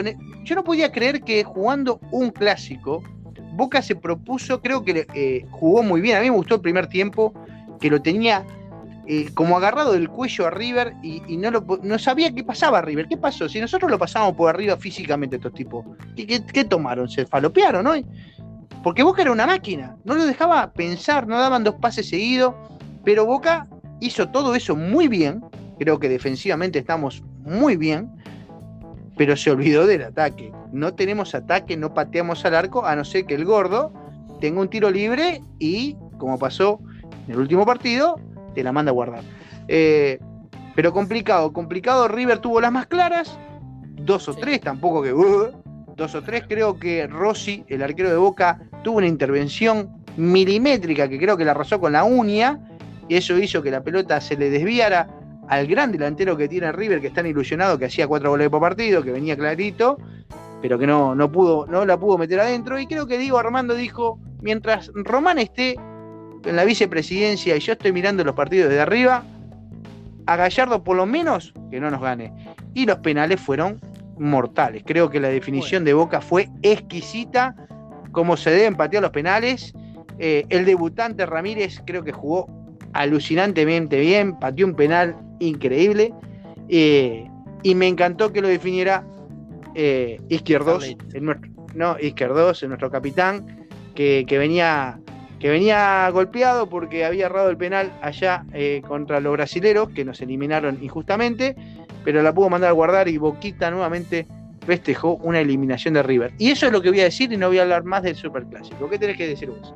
No, yo, eh, a ver, lo que tengo que decir es un primer tiempo en donde parecía otro Boca, parecía otro Boca por la intensidad, ¿no? Por el tratar de ahogar, qué sé yo, y en donde como ninguno de los dos llegó al arco, parecía que iba a ser un partido intenso, pero de pocas llegadas. En el segundo tiempo, Boquita bajó esa intensidad porque es muy difícil aguantar ese ritmo, pero también provocó el cansancio de River, que solamente llegó tirando de afuera y esa que vos decís que eh, la tocó Rossi.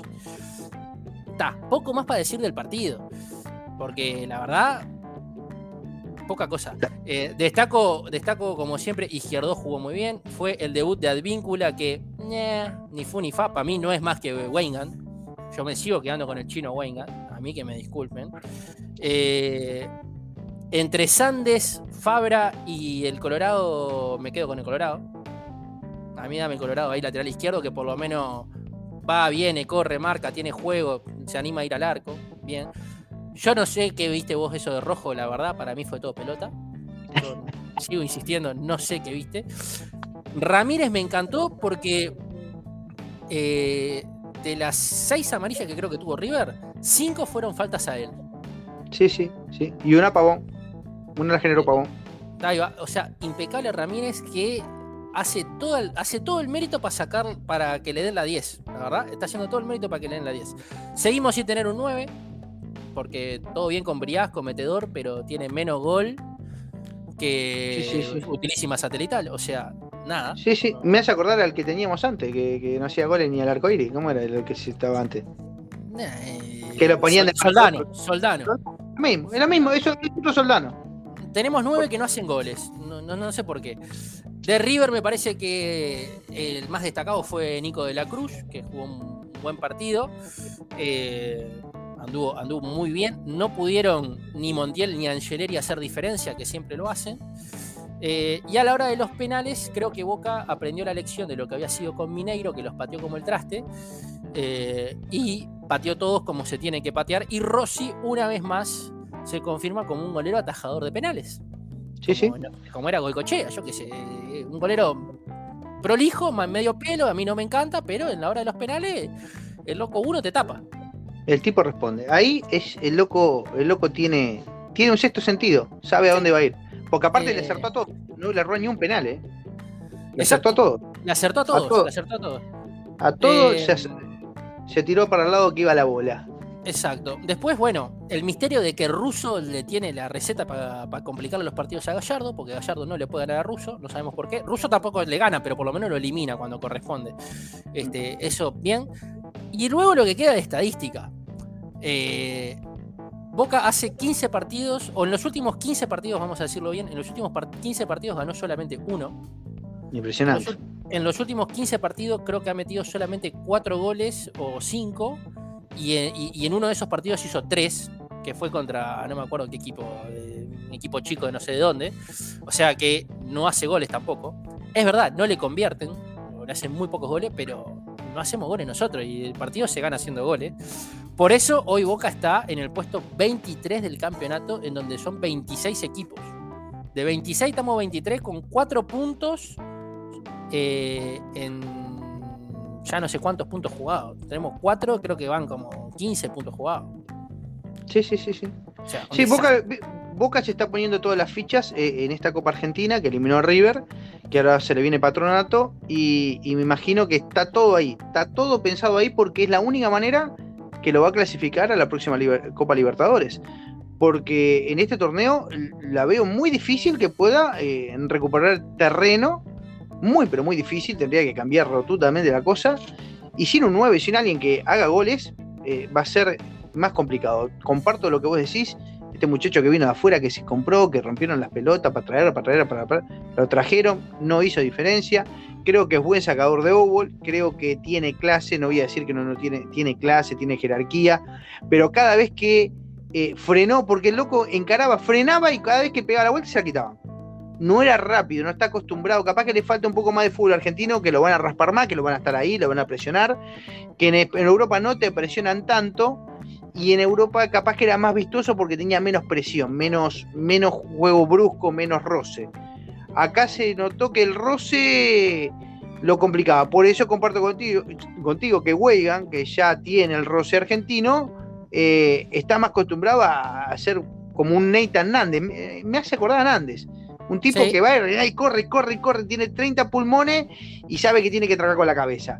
Este morochito todavía no tiene eso metido adentro, viene de Europa, le va a costar. Cuando alguien viene de Europa le cuesta volver a adaptarse al cualquier fútbol, al brasilero, al argentino, al uruguayo, cuesta muchísimo. Dicen que Boquita está buscando al 9 de eh, Liverpool, que parece eh, que va a ser el el uruguayo de Liverpool, que parece que va a ser. no, digas Liverpool porque piensa que es el inglés algún día. No, no, Liverpool, no. Liverpool uruguayo, uruguayo, uruguayo, no nos dan los números, sino no nos dan los números.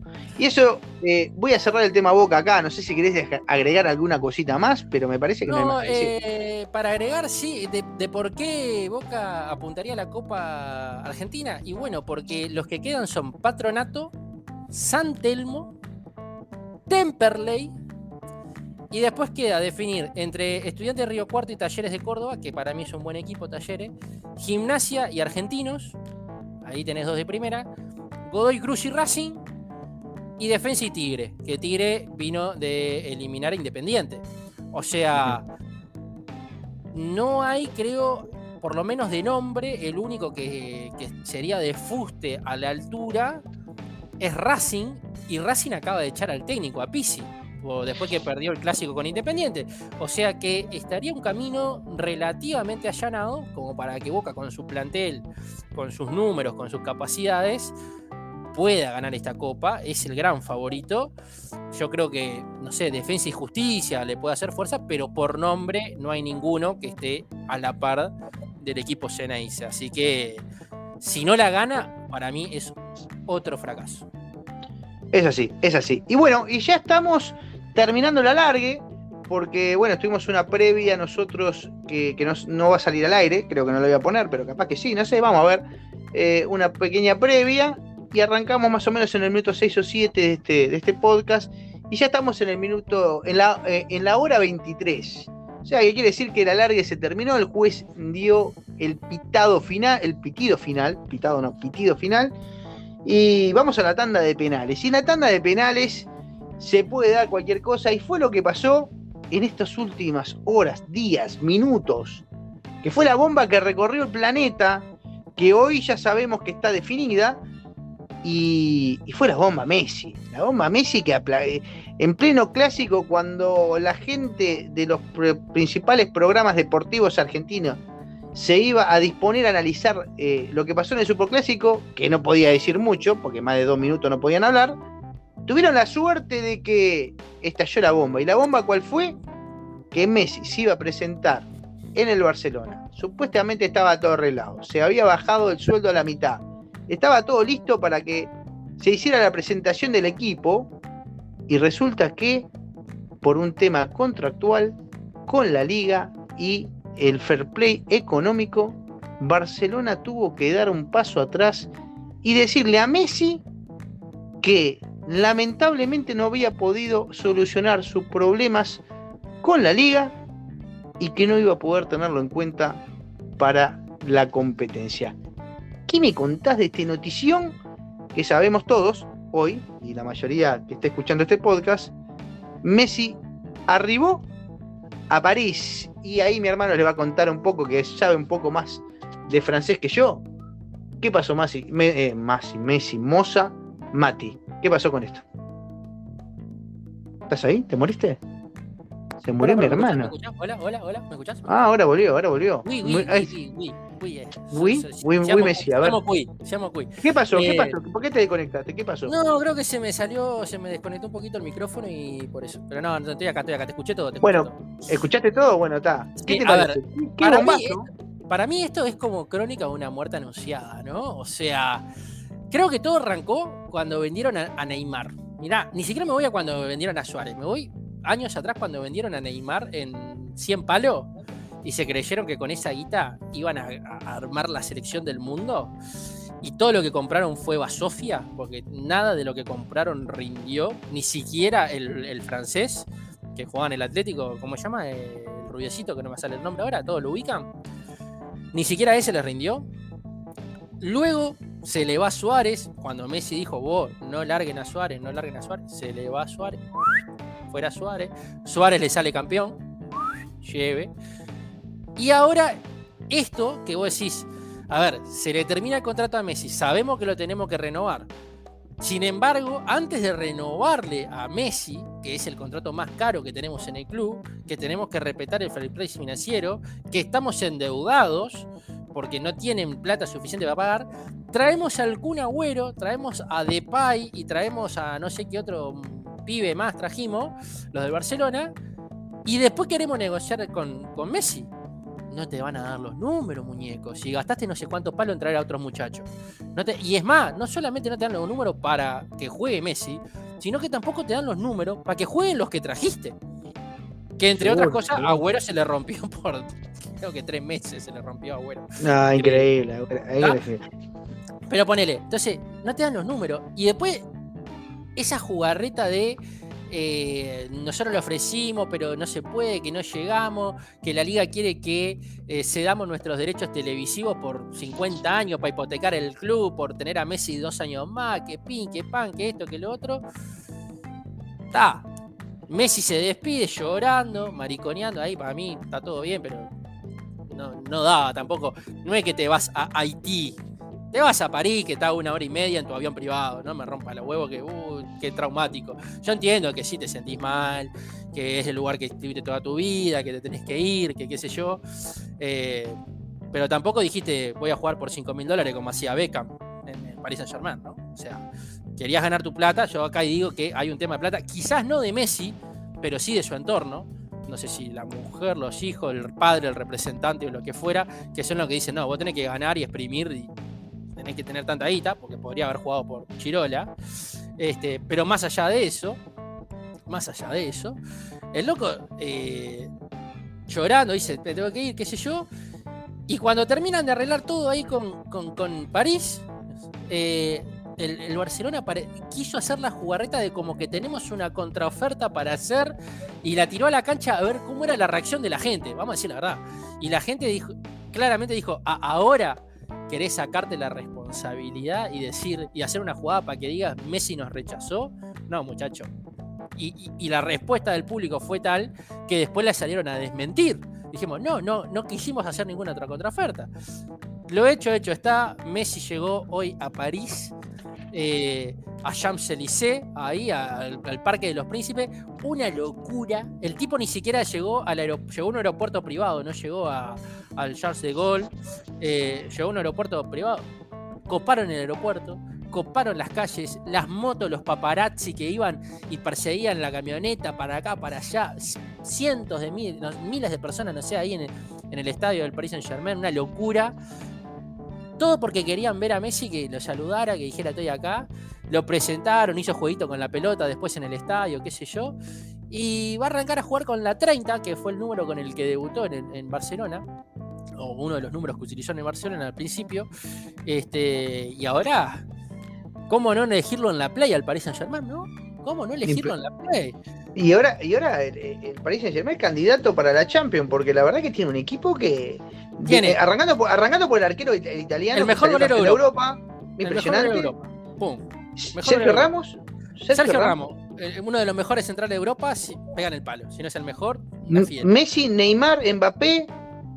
No sé, ¿qué más querés? No, en el y en el medio, Berratti, Paredes, Vignandum, el, el, holandés creo que es. O sea, en el fondo, Marquinho, que te mete goles de cabeza todos los partidos.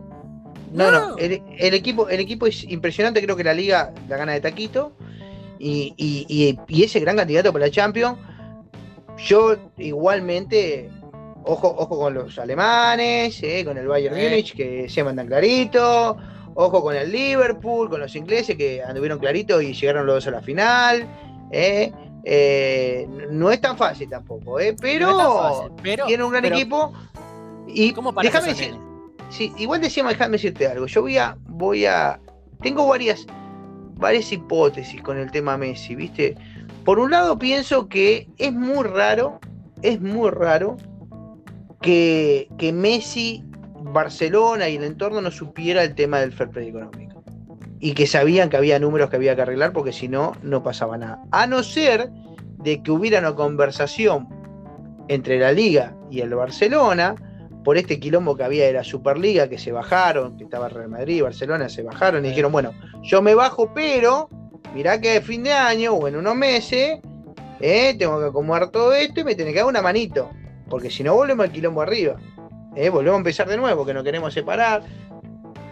A no ser que haya habido algo de eso, que Messi lo tendría que haber sabido también, que mirá que estamos hablando esto de palabra, pero no sabemos qué va a pasar que Messi también eh, fue un gran colaborador para que el actual presidente, ex presidente de Barcelona, volviera a ser el presidente, fue quien dijo voten a este, porque este, mm. y él también decía, votenme porque yo me quedo con, yo hago que Messi se quede.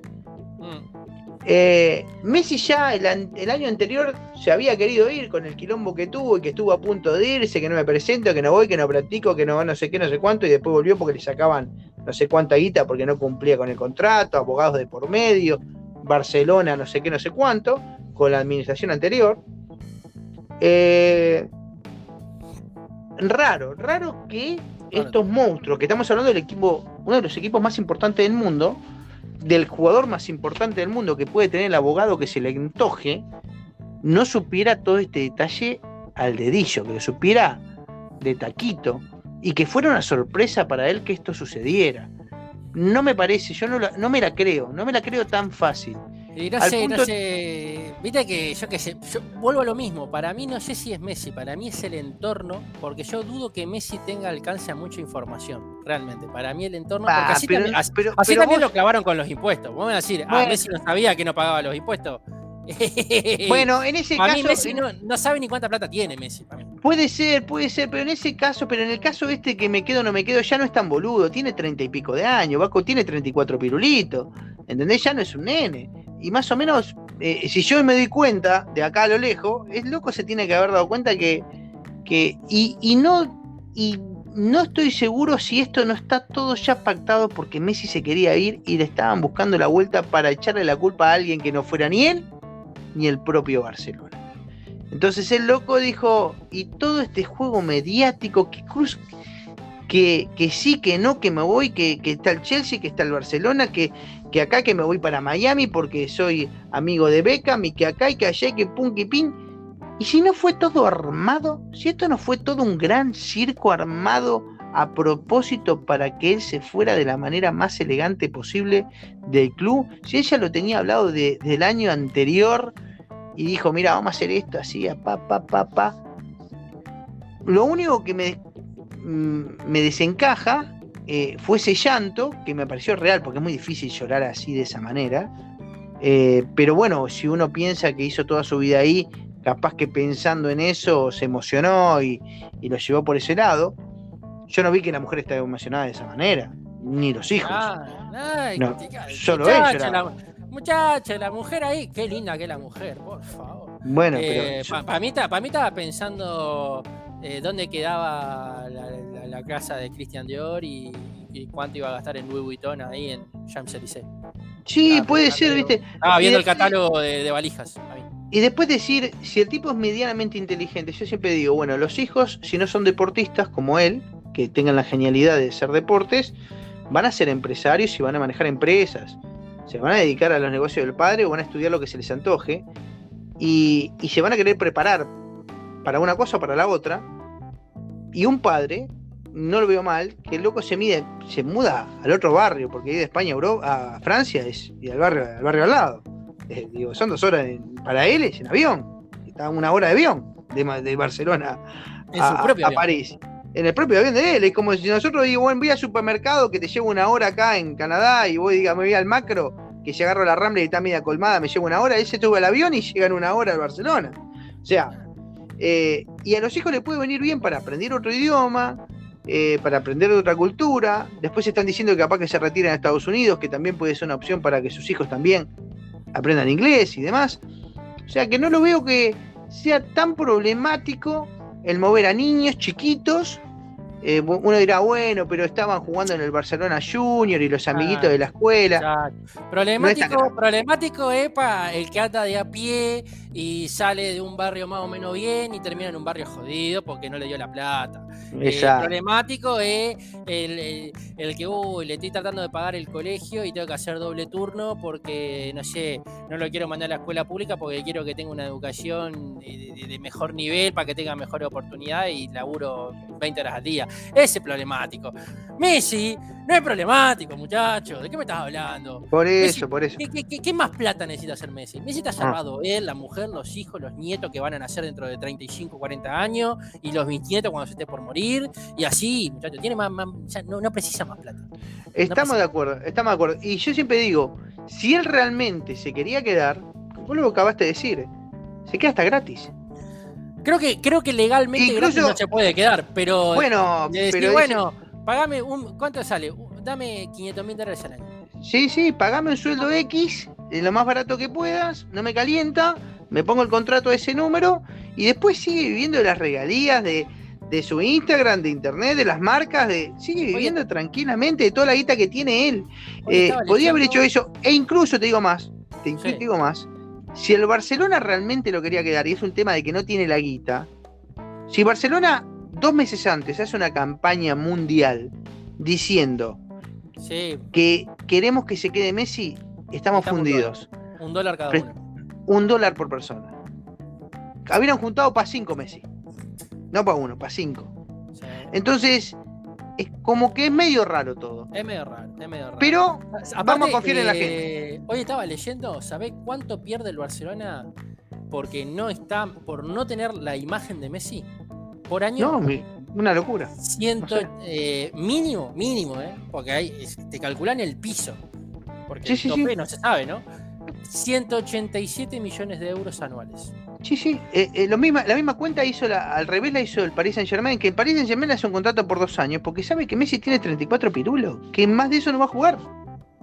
Y que capaz que nada, le paga 70 millones, ¿eh? Sí, y aparte dice, bueno, juega dos años hasta los 36, va al Mundial de Qatar, se le va bien o mal, termina su carrera en Estados Unidos. Y se acabó. Eh, ya está. También porque, incluso pensándolo desde, desde el Barcelona, si esto está arreglado, que puede ser una, una chance, no quiero decir que sea esa, capaz que Barcelona también dice, ¿para qué lo voy a renovar? Por tanta guita un tipo que me, es, ya sé que es el ídolo del club, ganó, desde que está él ganamos todos los, títulos y es una historia del club, es todo, pero tiene 34 pirulas, yo quiero que jueguen los de 20. Eh, pero, ¿sabes qué? Hay una cosa en Barcelona, hoy escuché eh, a Maradona, Sí, sí, es verdad. cuando, cuando se fue Ronaldinho, que les dijo, no dejen que se vaya Ronaldinho, porque Ronaldinho les va a hacer ganar cosas, y así lo hizo, ¿no? Salió campeón de la Champions. Eh, un monstruo Ronaldinho. Eh, porque después va a jugar en otro cuadro, como jugó en el Paris Saint Germain, y los va a vacunar. Los va a vacunar. No hagan como hicieron, y él mismo decía, como hicieron conmigo, después pasó para Napoli y bueno, ganó todo, ¿no? Eh, como hicieron con Ronaldo, el gordo como hicieron con Rivaldo, como hicieron con Figo, como hicieron con Romario, eh, y como están haciendo ahora con, Messi. Viste que ellos los largan así y después lo tienen en contra. ah, y ahí. El, más reciente, fue con Suárez. El último. Suárez. Ya, Suárez. Bueno, y y espero que le vaya bien. Yo creo que yo antes no miraba el París, la verdad que no lo miraba. Miraba de vez en cuando, a veces porque.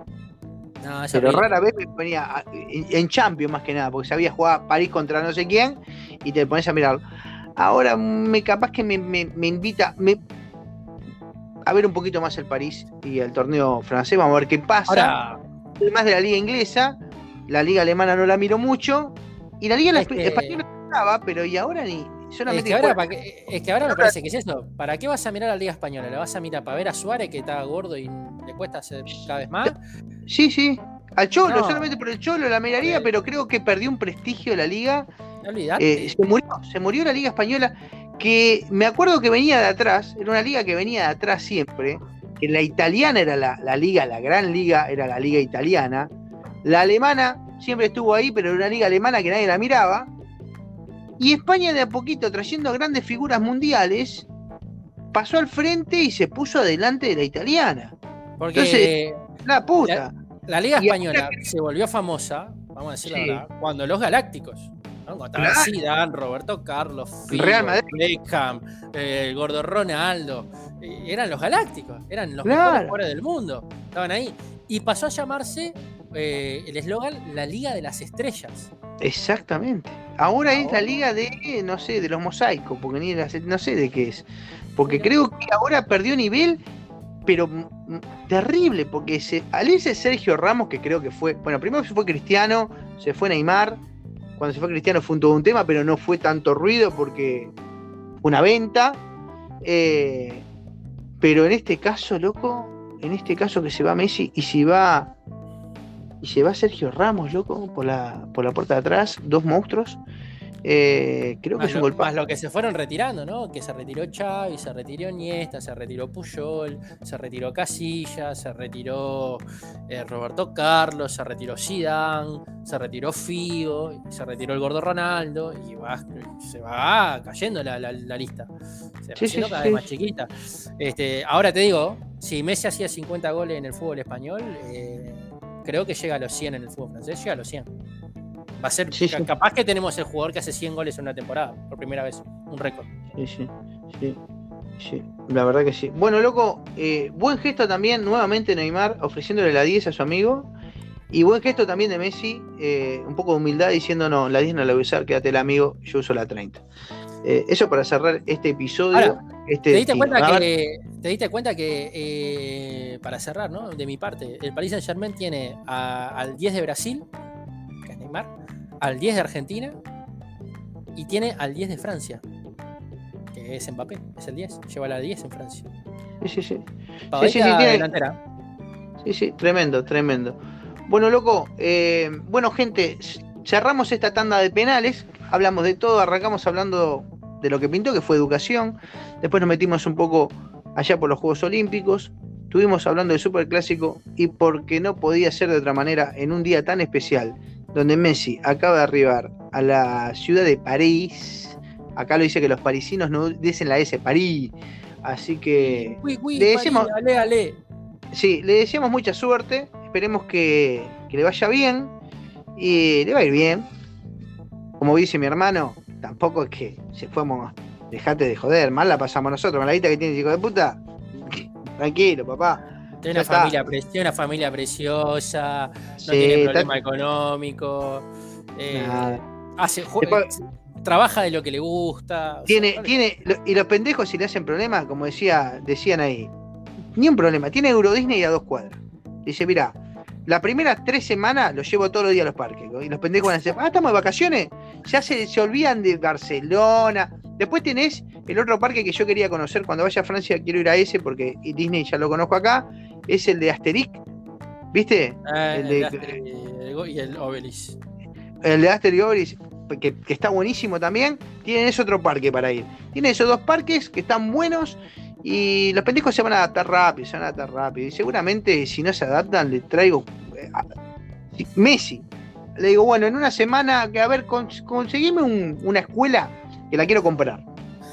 la escuela entera. y... No, y le dice, ¿qué te, qué te extrañaba tu amiguito? Y los compro. tráeme, compro a todos los pibes por una semana, te se los compro a los padres por una semana y tráemelos. y claro. acá, olvídate, boludo. Olvídate. Claro. ¿Cuántos pibes querés? ¿Cuánto sale un botija de esto? ¿Cuánto querés? Sí. Ah, bueno, loco, ese ha sido todo por acá. Eh, gente, como les decía, se terminó la tanda de penales. Hicimos un podcast de una hora 45 minutos, el podcast más largo. Y no nos vamos a reencontrar por lo menos hasta dentro de, no sé, 15 días que vuelva de las vacaciones. ¿Eh? Este, esto es récord olímpico y mundial nuestro. Hay récord olímpico, récord olímpico, batimos el récord olímpico. Eh, la gente se va a querer suicidar, pero bueno, son dos horitas. eh, Mati, audiencia, muchas gracias por todo, gracias por estar de otro lado. Si siguen estando, si les gustó o no les gustó, hagan lo que les parezca. Ya saben que pueden dirigir otro podcast, pero como este no van a encontrar.